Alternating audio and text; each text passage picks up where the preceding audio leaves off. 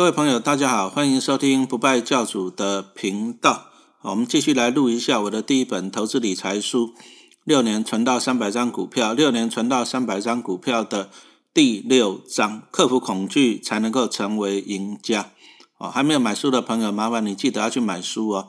哦，因为在声音这里只能够呈现声音，讲一些观念，没有办法看到一些数字跟图表。哦，所以说你一定要买书才能够。啊，做到最完整的学习，六年存到三百张股票。那么这一章我们来讲一下，克服恐慌才能成为赢家哈。那其实，其实我们投资股票这么久了，有时候老师真的觉得，投资股票其实是跟自己的战争。为什么跟自己的战争呢？因为股票跌的时候呢，本来打算要买，可是看到跌了，你反而怎样？你反而会觉得说啊，搞不好是公司出问题，它会不会再便宜一点？是不是啊？你就会想说再跌再跌再等，那就等着等，那股价涨上去了，啊涨上去你就开始后悔了啊！当初便宜的时候为什么没有买？然后你看到它一直涨一直涨，你在那边想说啊，赶快再跌回来，再跌回来才要买，结果一直涨一直涨，涨上去了怎么办？好，又怕买不到了，然后就最后就受不了了，又去追。可是很不幸的，等到你追到股票了，哎，追到高点了，股价又会跌下来。哦，所以说很多人本来说投资股票是要怎样？啊，就是低进高出，可是你看到很多人人性往往让你这样啊，高进就是追高杀低，那为什么会这么做啊？其实这是人类的本能呐，啊，就是说你看到恐慌的时候，你要怎样趋吉避凶啊？你会从众啊？比如说在股灾的时候，你看到大家大家都在做一个事情，就是卖股票。股灾的时候，大家都在卖股票。比如像二零二零年三月啊，肺炎的时候，大家都在卖股票。然后你看到网络上哦，社团上还有亲戚朋友都在说，都在说股市很恐怖啊，赶快卖股票。你会想要从众你会想要说跟大家一样哦。啊，如果大家都这样做，啊，你不这样做，你会觉得自己好像有点怪怪的，对不对？然后再来就是趋吉避凶哦。你看那个三月那时候，大盘从一万两千点这样跌，跌到一万点，跌到八千五百点，那你当然会恐慌啊，你当然觉得股市很危险啊，对不对？所以说你要做什么事情，就是卖股票，因为你觉得这样才是趋吉避凶嘛。可是有时候股市啊，股市不是投票机啊，不是说啊，不是人多的地方就一定赢。股市不是投票机哦。所以说这里要要了解一件事情，就是说啊，我们做股票做久了，大家都听过一句话吧，对不对？啊，买股票十个中有九个赔钱，只有一个在赚钱。啊，那重点又来了，当你在啊，比如说像今年三月的时候，二零二零年三月的时候。当你看到十个人有九个人在卖股票的时候，对不对？那你为什么要跟九个人一样做一样的事情卖股票？你不是还记得吧？十个中有九个赔钱，是不是？所以说，等到你看到的十个中有九个在卖股票的时候，事实上你应该是要站在怎样？站在买股票的那个地方嘛，是不是？所以说，从这里啊，这里我们就讲到了，就是说一个重点，就是说。为什么大家在便宜的时候卖股票？因为第一个你恐慌，讲实话就是你恐慌了，然后再来你就是担心了，担心说啊你买的股票公司好不好啊？平常就算很有信心，到最后碰到股灾的时候你也没信心的啊，你也烦会烦恼说公司会不会倒闭啊什么什么的。所以从这里我们就讲到一个重点，就是说你要投资股票之前哦，你一定要先了解这家公司的基本面。你如果说你要对公司的基本面很了解的话，那其实股灾的时候，股灾的时候其实反而是这样，反而是一个很好的买点呐，对不对？哦啊，那如果说你今天说啊，我真的没办法研究个股，不晓得研究个股，其实你最简单的就是买进一些圆形的 ETF 了啊，比如说像高股息的零零五六啊，零零八七八啊，像那个台湾的零零五零，那这些股票都是包含了几十只的成分股，它的最大的优点是这样，最大的优点就是不会倒闭了。哦，因为它有几十只成分股，而且会持续的怎样太弱换强，所以说它绝对绝对不会倒闭变壁纸。那么如果说有一只股票永远都不会变壁纸，请问你便宜的时候是不是买点？好，当它越来越便宜的时候，它的价格一定会低于价值嘛？是不是？所以说当它便宜的时候，事实上是一个怎样？事实上是一个很好的买点嘛？哈，那举个例子来讲，零零五六啊，二零二零年。那我记得在新冠肺炎三月多那时候，股灾最低跌到二十一块多，哦，啊，后来涨到三十块钱，为什么呢？因为二零二零年，哦，它配一点六块钱，配一点六块钱，那你如果说买在三十块钱，就是五趴多一点的殖利率，但是如果跌到二十一块钱呢，二十一块钱呢，哇，那高达几趴？啊，快接近八趴了呢，快接近八趴了，好，意思就是股灾的时候，股灾的时候，你反而要去看一只股票的价值。好，注意哦，股灾的时候你要去看股票的价值，不要只是在看到价格一直跌了你恐慌。好，这个很重要。好，啊，接着我们来讲一下，就是投资股票。好，投资股票你要怎么样才能够让自己怎样克服恐慌？啊，怎么样才能够让你自己的心情这样愉快，而且又赚到钱？啊，这里我们书上就讲到了三个富裕。啊，啊，富裕啊，有剩下的叫做富裕嘛。啊，你有做到三个富裕以后，你的投资就怎样没有后顾之忧啊。第一个你要怎样心情上的富裕？什么叫做心情上的富裕啊？啊，我相信在股灾的时候，你看看你自己，看看左右邻居，看看买股票的人，是不是？是不是一开盘呢就很紧张？九点就开始看股票，一直看，一直看，哦，好恐慌，好恐慌！啊，明天会不会怎样？后天会不会怎样？哦，那每天看股票，好啊。如果说你今天你的心情就是跟着这样起伏啊，其实常常的，我们投资股票久了，常常发现一件事情，都是在怎样自己吓自己啊，自己吓自己。好，所以说你如果说你今天手中买的是绩优的好公司的股票，基本上你不要去自己吓自己啊，对不对？啊，就像那个时候那个护国神山台积电，台积电从三百多一路跌跌到两百出头，啊，两百多块钱。啊，啊，你如果说你今天有了解它，它是一家好公司，你有没有必要在那个时候自己吓自己？有没有必要在那个时候自己吓自己？啊，啊，所以说这个就讲到说心情的富裕，买进好公司的股票，你就要相信自己的判断。啊，大跌的时候不要自己吓自己，心情的富裕。那第二个就是这样，金钱的富裕。什么叫做金钱的富裕？就是第一个，就是说啊，你有多少钱就做多少投资了，没有钱就不要做投资。为什么呢？啊，其实今年也看到一个现象，就是啊，就是在股灾那时候跌啊，搞到那是原石油正热，原石油正热股价从二十块一路跌到几块钱啊，那时候大幅度的溢价，就有些人呢，有些人想要去怎样去抢短去赚啊，去赚便宜，啊，有些人就想去借钱啊，借钱去买。那当然了，借钱买股票你要看啊。你如果说借钱买的是我们刚刚讲的零零五六零零八七八啊这种高股息的 ETF，那基本上还算相对安全。但是你借钱去买进这种原油的期货，还杠杆两倍的啊，这个风险风险非常的高啊。所以说你要投资股票，你要金钱的富裕，什么意思？有多少钱做多少投资，没有钱你就老老实实不要做投资啊。啊，你不要去玩一些哈，你除非你自己本事够了，不要去玩一些什么啊，你觉得什么损失有限、获利无限的选择权期货啊，万一做错了，我那个也会死得很惨啊。所以说，原油真的这只股票后来下市啊，很多投资人都受到伤害。所以说，金钱的富裕讲的就是说，第一个，你有多少钱做多少的投资啊，啊，绝对不要杠杆开那么大啊，期货啊、选择权不要杠杆开那么大，然后再来就是说呢。啊，按你有多少钱做多少投资以后，再来就是说你还是建立你要一份稳定的工作了。啊，为什么需要稳定的工作？那股灾的时候股票都会跌，这个很正常嘛。可是你如果说你有稳定的工作啊，你有稳定的工作，那你就不用烦恼了。股价跌就给它跌啊，但是我有工作，我有薪水啊，是不是？啊，你就可以度过啊，度过这个股灾。所以说这个讲的就是金钱的富裕，然后再来就是讲的就是怎样时间的富裕啊，时间的富裕就是说。其实投资一只好股票都需要时间呐，好，你大概很难得说你今天买股票，好，对不对？那半年一年就赚好几倍的，啊，几率不高啊。所以说，股神巴菲特他就讲过一句话名言，就是说，你如果说买进一只股票，你没有持有它十年的打算，那你呢，连十分钟都不要持有，因为好公司你还是要给他机会。就像说你今天种一棵果树，你需不需要给他十年、二十年的时间？需不需要？哦啊，投资股票我们讲的是投资两个字，我们讲的不是赌博。啊，赌博有可能说啊，你一打开一看，啊，一翻两瞪眼，哇，赢了赢很多，输也是输光光。投资不是这样子，投资就是说你买了好公司，那跟随的好公司，它慢慢的这样赚钱越来越多，股价越来越高，然后配息也越来越多。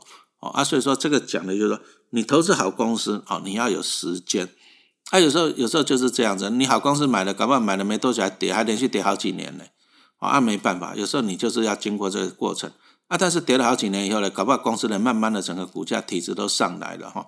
所以说，其实陈老师持有台积电持有这么久，其实我就讲过，台积电从大家看到它涨到一百多块，涨到五百块，其实在一百多块以前呢，它曾经有十年的时间股价在六十块上下啊，十年的时间六十块上下，那也是很无聊的。所以说，好公司的股票你要给它时间啊，这个讲的就是时间的富裕。接着我们来讲一下，就是说，哦，投资股票，投资股票，I Q 重不重要？I Q 重要，但是怎样？E Q 更重要。哦，就是说你要能够控制自己的情绪。那其实你回想看看，其实投资股票都是这样的。哦，你看看今年三月那时候，我相信很多人一恐慌的把股票都杀在低点，那表示什么意思？表示你之前就算你做了再多正确的投资，你只要在低点恐慌一次，你就把前面赚的全部都这样都吐出来了。啊，所以说其实啊，控制自己的情绪啊，锻炼你的 EQ，这个是最重要的哈。那我们怎么样利用恐慌来赚钱呢？有哪个指标哈？那第一个我们就讲说国安基金护盘啊。其实因为台湾股市，台湾股市因为台湾的总市值就那么多嘛，可是外资外资动不动进来就是一千亿、两千亿、几千亿，所以说外资进来哇，股市就涨；外资出去了哇，恐怕也是就不好了。所以说政府就成立了一支什么国国安基金啊，规模大概五千亿。那国安基金就是来必要的时候来稳定我们股市，让它不会波动度太大。啊，当股市大跌、大盘大跌的时候，国安基金它都会宣示护盘。啊，护盘其实它第一个就是安定大家的人心呐。哦，第一个安定人心。啊，第二个就是说大跌的时候，哎，它就会去承接。啊，比如说我们就看到了今年三月，三月你如果有印象的话，我们还创下最大的跌幅，我记得好像六百多点。啊，其实那一天跌的更不止。啊，只是说大跌，哎，国安基金就会进场，啊，把底部稍微拉一下。那通常呢，政府它当然了，政府护盘，它当然也不希望基金赔钱嘛，是不是？所以说，国安基金基本上它进场也是在相对的低点哦，而且它进场以后就会很努力的啊，透过各方面政策把它拉上来。啊，所以说你如果说在股市的时候，你又碰到了哎，国安基金护盘的时候哈，啊，记得要跟政府站在同一个方向，不要政府说国安基金护盘了，你又拼命卖股票哦，这个千万不要，不要跟政府过不去哈。啊，第二个就是说。你第二个指标就是这样，你你看看你周围的亲戚朋友，啊，你周围的亲戚朋友，你跟他讲股票的，他是不是一直啊很恐慌啊，很恐怖哦，不要买。我印象中啊，你说像在两千零八年，哎，金融海啸的时候，啊，两千零八年金融海啸的时候，本来金融海啸之前，那老师有一些股票资产，啊，大家都会聊天说啊，你有这些股票不错啊，不错啊。可是金融海啸那时候在跌的时候，哎，大家都会怎样？看到这样一直跌，大家看到你都会寄予怎样同情的眼神。啊，包含说我们现在买股票啊，二零二零年这个新冠肺炎一来了，股票大跌啊，大家看到你都会一副同情的眼神，啊，认为你这样你很可怜，啊，认为你很可怜，啊，事实上这也是一个指标，为什么？因为众人的指标嘛，众人的指标，我们刚刚讲到说你要跟怎样众人怎样相反，什么意思啊？比如说像今年在新冠肺炎那时候哈，那肺炎一来，大家可能在那想说，按照以前的 SARS 的经验啊，半年啊，结果没有想到啊，后来感觉越来越严重。那越来越严重，那那时候股市在崩盘的时候，啊，你会发现啊，你如果说跟朋友讲说，哎，好时机哦，大跌了，赶快去买股票啊，哎，啊，别人都会跟你讲啊，现金为王啊，不要买股票啊，是不是？啊，所以说你发现哦，如果说你从这里，你发现众人在恐慌的时候，众人在恐慌的时候，那当然现在网络的时代嘛，你可以在脸书上一些社群哦，讨论股票的社群，当你看到众人在恐慌的时候，哎，其实你要注意的，为什么要注意的？大家恐慌在卖股票啊，其实的其实是财神爷来敲门的时候，啊，所以说其实老师啊，老师经历过所有的万点崩盘，所有的万点崩盘我都经历过，啊，我后来真的觉得，我后来真的觉得是这样的，万年崩盘其实都是这样，财富重新分配的时候，啊，你你大家不恐慌，没有股灾，你怎么买到便宜货，对不对？啊，财富重新分配的时候，然后再来就是这样，啊，如果说碰到股灾，你就不要天天看。啊，不要天天看股价，你看的也是自己吓自己而已嘛，是不是？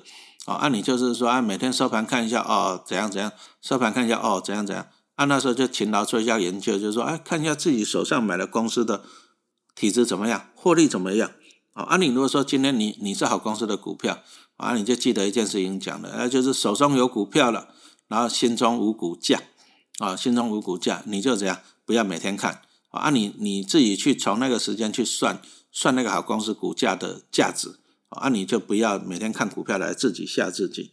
好啊，接着呢，接着股债的时候，股债的时候反而是一个很好的时间点，什么认输是反转的开始啊。其实像陈老师来讲，我基本上我都满手股票啊，不管是万点还是崩盘，我都满手股票啊。但是我要做一些事情，比如说在高点的时候，我就这样啊，这只股票已经涨够了哦，啊，那只股票感觉还不错，我去做一些太弱换强的动作。那同样的股灾。好啊，同样的股灾的时候，股灾的时候我还是会做这个动作，就是说股灾下来，嗯，哎，我这只股票好像后来表现不会太好，以后表现不会太好了，然后目前股价还不错，赶快把它卖掉，啊，然后再去换一些好的股票，啊，所以说呢，股股债的时候，事实上也是换股票的好时机了，就是说太多换强。最重要的一点就是说，你在股债的时候，你要能够了解那只股票的价值。哦，你如果能够了解一只股票的价值，你就能够怎样买得进去。哦啊，我们刚刚讲到说啊，你要能够研究股票。哦，但是但是你如果说你今天啊没有办法去研究那么多的股票，对不对？因为毕竟每只股票它的基本面不是那么容易研究的嘛，还有产业。那我们刚刚讲到就是说，你最简单的话，你就去买进一些圆形的 ETF。啊，零零五零啊，零零八五零啊，零零八八一，零零六九二啊，这些股票，刚刚讲的这些股票都是台积电啊，接着高股息的零零五六零零八七八，他们是没有台积电的。啊，那你如果说你买的是这种圆形的 ETF，那股灾股灾的时候，事实上是这样，股灾的时候是让价格一直跌，啊，价值就会浮现啊。所以说，你如果说投资这些圆形的 ETF 便宜的时候，你就怎样用力买就对了。啊，最后一个事情就是讲到就是纪律了。好，你你如果设定一个目标，设定一个方向，你就要有纪律的去执行它。啊，比如说老师在两千零八年、零九年金融海啸那时候，哎，我就有纪律的去帮自己存中现金。啊，金融海啸那时候存到一百张，啊，接着呢后面再继续存，又存到了好几百张。哦，啊，所以说我们有时候觉得啊，就是说你就算抓到股灾了，纪律也是很重要，就是说你要去做。那至于纪律跟执行在这里，我在这里我利用那个。元大金这只股票，因为我今年布局了蛮多张元大金这只股票，我们来讲一下 PDCA 哦，PDCA 我书上也有写的，你可以详细去看一下。P 是什么？P 就是 plan 啊，啊 plan 就是计划，啊啊 PDCA 啊 D 就是 do 啊，你有计划，你有 plan，你要去 do 嘛，对不对？啊你 do 了以后，你做了以后呢，你总要检查看对还是错，所以说你要加一个什么 check 啊，你要去检查 check 一下看对不对。啊，等到你 check 完了，啊，可能你错了，你要修正。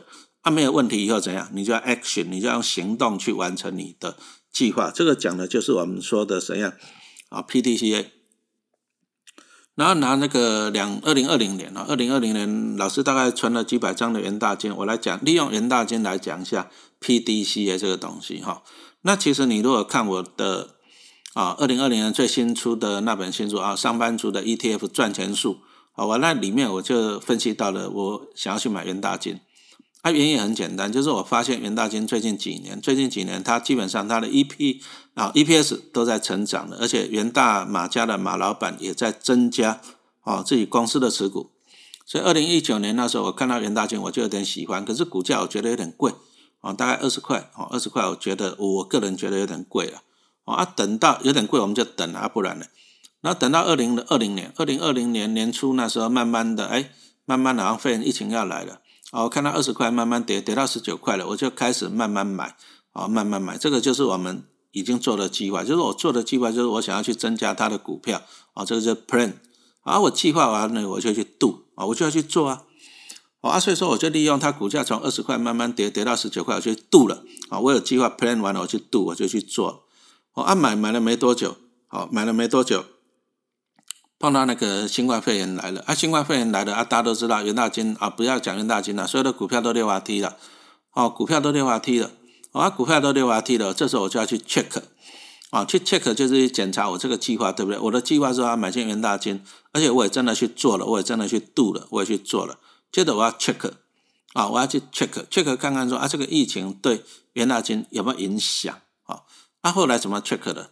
啊，其实大家都知道嘛，新冠肺炎一来，要美国就开始怎样，开始印钞票救经济了嘛，是不是？啊，股票就就开始印钞票救经济，那印钞票我们就开始思考了，钱到哪里去了？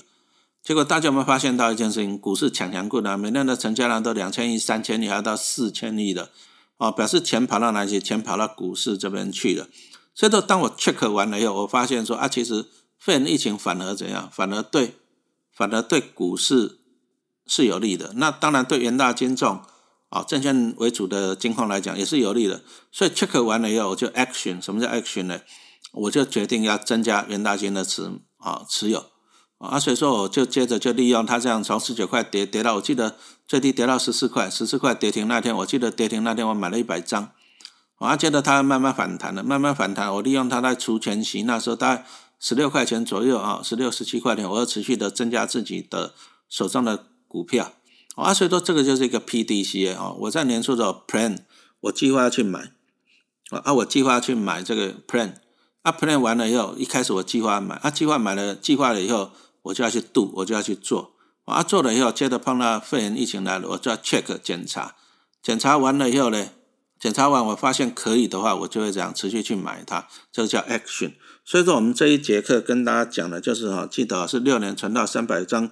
股票的第六章，我们就是利用怎样恐慌啊？恐慌的时候，你克服恐慌，那做啊做到怎样三个富裕？我们刚刚讲到三个富裕嘛啊，你利用什么 P D C A 的计划来帮自己啊买进好公司的股票，累积资产。好，我们这节课就讲到这里，好，谢谢大家的收听。